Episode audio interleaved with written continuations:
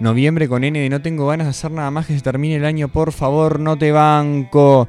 Laura Raffo fue criticada por llamar a defender la LUC con piquetes, cuando la LUC prohíbe los piquetes. Fernando Pereira quedó medio en y allá en Santiseña cuando tuvo que decir que el spot de campaña por el sí en realidad decía cosas que en realidad no eran tan así, le echó la culpa al equipo de publicidad. Cabildo Abierto sigue rompiendo la... Sigue insistiendo con su proyecto de ley de otorgar prisión domiciliaria a las personas privadas de libertad mayores de 65 años. ¿Por qué será, no? Macri tiró un micrófono al piso y después se disculpó. Sigue el entre Wanda y Cardi, se van a rematar bienes de Maradona, se abrieron las fronteras, Facebook cambió el nombre de la empresa a Meta y empiezan los resúmenes de Sin Permiso. Feliz lunes para todas y todos, aunque en realidad feliz y lunes son como dos palabras que no deberían ir juntas nunca en una oración, a excepción de que sean feriados no laborables o algo así. Así que lunes porque feliz sería si estuviera en mi cama tirado durmiendo. La selección uruguaya anunció el viernes pasado su lista de convocados y también la de los no convocados. La nómina de jugadores para enfrentar a Argentina y a Bolivia vino con la comunicación por parte del cuerpo médico de la AUF con las lesiones de Matías Viña, Valverde, De la Cruz, de Rascaeta, Maxi Gómez y Cavani. Además, en el fin de semana se sumaron las bajas de los lesionados Darwin Núñez y Sebastián Coates. Así que estar todos atentos porque si tenés cédula uruguaya y carnet de vacunación al día, es muy probable que te llegue un SMS del maestro pidiéndote que des una mano en el lateral izquierdo o que juegues de 9 el viernes en el campeón del siglo. Los que realmente no tenían ganas de empezar la semana y decidieron estirar el domingo fueron todos los actores del partido entre la Valleja de Minas y Juanico de Canelones por los cuartos de final de la Copa Nacional de Clubes de OFI. A los 25 minutos de juego y a raíz de la expulsión de un jugador local se provocó una piñata que terminó con un jugador visitante perseguido por todo el cuadro contrario, esquivando patadas voladoras, piñas en una especie de zigzag. Como si esto fuera poco, en ese momento llegó una amenaza de bomba. Sí, no es joda, ¿eh? Llegó una amenaza de bomba sobre el estadio al teléfono del 911. Debido a esto, policías y bomberos irrumpieron en el estadio. El estadio nunca fue evacuado. De hecho, tengo la teoría que si mañana detona un volcán en Uruguay, en vez de correr, los uruguayos nos vamos a acercar a las cenizas para chusmear a ver qué pasa. Como sea, entraron los bomberos, no se evacuó el estadio y una hora y 12 minutos después, el juego estaba listo para continuar.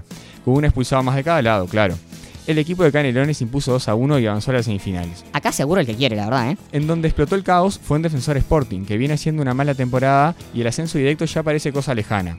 Mientras debería enfocarse para preparar los playoffs, se pudrió lindo la interna. Por lo pronto, lo que pasó, lo que se confirmó, es que el técnico Rocco quiso separar a Lamas del plantel tras una fuerte discusión. El plantel se negó a entrenar si Lamas era apartado, la Mutual se involucró y sacó un comunicado hablando de violencia por parte del cuerpo técnico, pero la dirigencia se mantuvo del lado del cuerpo técnico, que de todos modos renunció, según el entrenador, para cuidar los intereses del club. La institución tomó la decisión de nombrar a los nuevos conductores del primer equipo y separar del plantel a nueve jugadores y referentes por lo sucedido. Sin embargo, las negociaciones plantel directivo siguen con posturas firmes. Mientras tanto, Defensor tiene que enfrentar el miércoles a Uruguay-Montevideo a las 18 horas. No se sabe si con el plantel completo, con el plantel menos los nueve jugadores apartados o con un mix de jugadores de tercera y cuarta división. En Barcelona no quedó otra que destituir a Kuman. Y bastante que lo bancaron.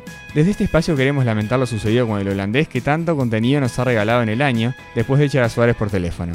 Asumió como no podía ser de otra forma Xavi, que se hará cargo del equipo que viene noveno a 11 puntos del líder Real Sociedad. Y hablando de ex clubes de Suárez, el Atlético fue a jugar a Liverpool por Champions, con el uruguayo de 9, y los hinchas del Liverpool lo silbaron. No, no, no, no. Completamente indignados. O sea, si pudiera borrar las 800 veces que me levanté para ver al Liverpool a las 8 de la mañana para mirar los goles de Lucho, pero qué desgraciados, ¿eh? Decir que yo siempre fui del Everton. O sea, de chiquitos, mis padres, misión del Everton. Como sea, desde el miércoles pasado se están llevando a cabo las etapas de prueba de admisión para el Carnaval 2022. Y sí, después de dos años vuelve el Carnaval.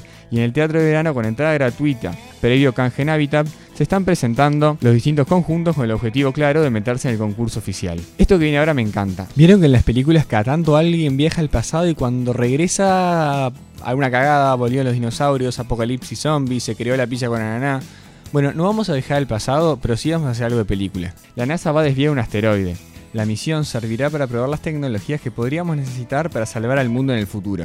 La misión DART estrellará una nave en el asteroide más pequeño de un sistema binario y luego medirá si se logró efectivamente cambiar la órbita. La misión despegará el próximo 23 de noviembre a las 22.20 horas desde California, empleando un cohete de SpaceX, para 10 meses después impactar sobre el objetivo a 11 millones de kilómetros de la Tierra. Ahora sigamos con la última.